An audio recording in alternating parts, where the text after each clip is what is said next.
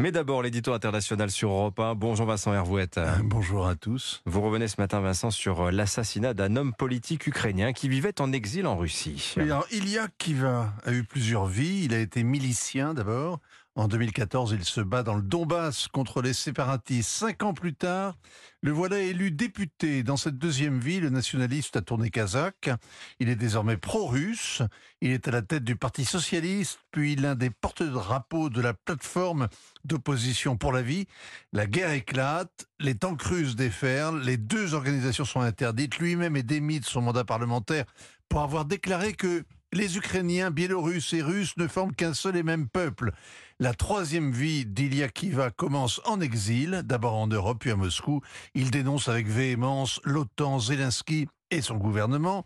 Sur les plateaux des télé russes, il est l'opposant ukrainien de service, un justicier, un patriote, une victime. Sa présence justifie l'opération spéciale contre les nazis. Il ne parle pas, il est ructe, il ne parle pas, il est parlé. Ilya Kiva est devenu l'une des voix de la propagande du Kremlin. Alors, le porte-parole du renseignement militaire ukrainien, non, pardonnez-moi, c'est pas la bonne, c'est pas la bonne relance. Oui, on va voir l'histoire complète. Terrible, bon, en réalité, cet homme, vous dites, Vincent, a été condamné à mort par le pouvoir ukrainien. C'est un, pour Kiev, c'est un traître. Le mois dernier, donc, il est effectivement condamné par contumace à 14 ans de prison par un tribunal ukrainien. En secret, il a été condamné à mort par le pouvoir ukrainien. Les trois vies d'Ilya Kiva sont terminées hier dans une chambre d'hôtel de la banlieue de Moscou. Son cadavre porte une blessure à la tête faite avec une arme de petit calibre, un travail de professionnel. On peut dire qu'il est mort comme il a vécu, dans la violence. On peut considérer qu'un fantassin de la bataille de l'information est tombé, qu'il était une cible légitime, mais on peut tourner les problèmes dans tous les sens. C'est un homme politique en exil qui a été assassiné et c'est du terrorisme d'État.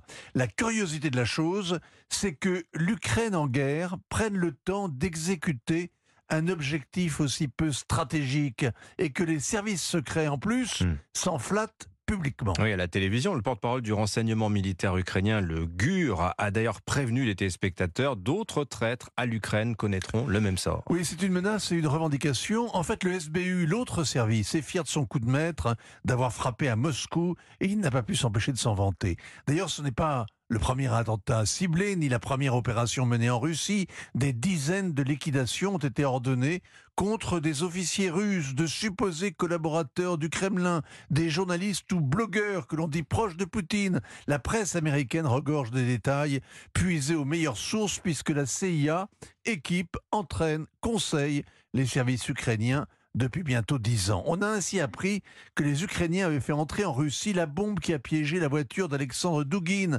en la cachant dans le double fond d'une cage de chat portée par une mère et son enfant. La bombe a sauté tuant la fille de l'intellectuel nationaliste russe. À l'époque, Kiev avait incriminé d'obscurs règlements de compte entre Russes et la presse européenne avait gobé docilement cette version. En Europe, personne n'a semblé choqué qu'un service secret exécute un intellectuel étranger à l'étranger, et pourtant c'est sans précédent connu.